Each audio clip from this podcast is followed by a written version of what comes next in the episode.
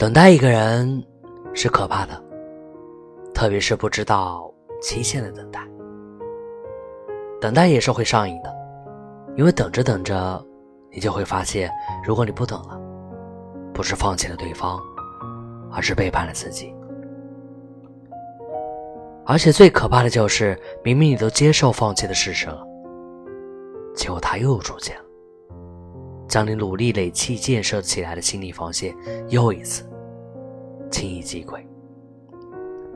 你生气。但还是会为他的出现暗生喜悦，有开心，有难过，有爱他，有恨他的心情。其实有一个真相是很少人愿意承认的：错的人就是错的人，从来不会因为你能忍，或者能多熬点时间，就会变成对的人。你总为他的行为找理由。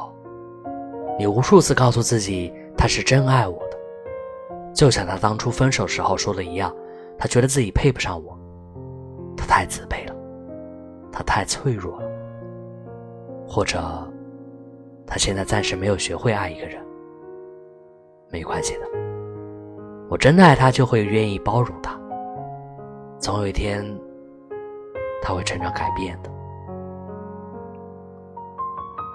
我们总期待着未来会如何，可是看看当下他是如何对你的吧。回想曾经你的眼泪，你觉得未来他就不再是他了吗？一个享受控制爱情的男人，他一旦在你身上过五关斩六将成功后，享受你永远等着他的成就感后，这种太容易获得的感情就像是战利品一般，他自然也就失去了挑战的兴趣，继而。去转战下一个，开始下一段争执。初对爱河的傻女孩，碰上游戏人间浪子会如何呢？每一个都期望自己就是他的最后一个，但是那些心存侥幸的人啊，最终都承诺的一生伤痕累累的白骨。我不知道类似这样周而复始的故事什么时候才有结局。作为旁观的人，或许爱其不幸，怒其不争，都失了分寸。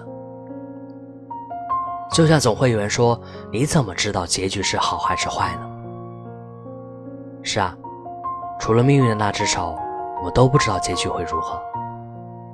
但是，傻姑娘，在机场是等不到船的。你又为什么一定要去赌一个明知确定不会来的未来呢？船票那么珍贵，当要留给那个真正值得的人啊。然后问他：“我多了一张船票，你要不要跟我走？”